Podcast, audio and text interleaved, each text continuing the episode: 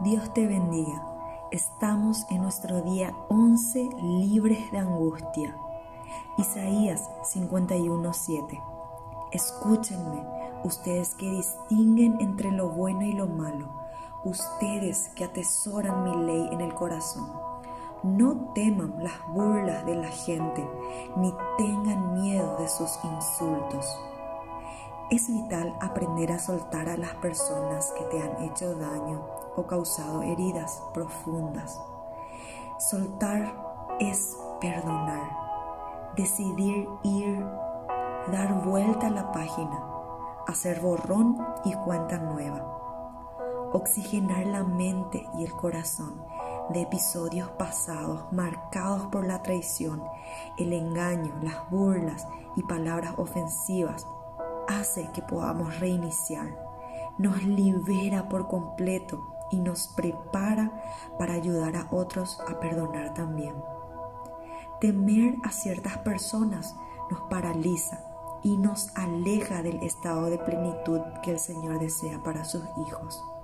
Entonces, en lugar de acoger miedo o estupor, debemos revestirnos de valentía y coraje para ser verdaderamente libres, no tanto de las personas que te han dañado, sino libre de esos sentimientos que te apresan y roban tu paz. Salmos 68, versículos 5 y 6. Padre de los huérfanos, defensor de las viudas, este es Dios y su morada es santa. Dios ubica a los solitarios en familias pone en libertad a los prisioneros y los llena de alegría. Toma tu cuaderno y escribe. Hay personas a las que debo perdonar y liberar de mi vida hoy. ¿Cuánto tiempo pasó y aún no puedo mirar a los ojos de mi ofensor? Temer a los hombres es agobiante. Negar perdón a los que me hicieron daño enferma mis huesos. Recordar constantemente la herida y las palabras de ofensas encarcela mi alma y mi espíritu. Respira un momento.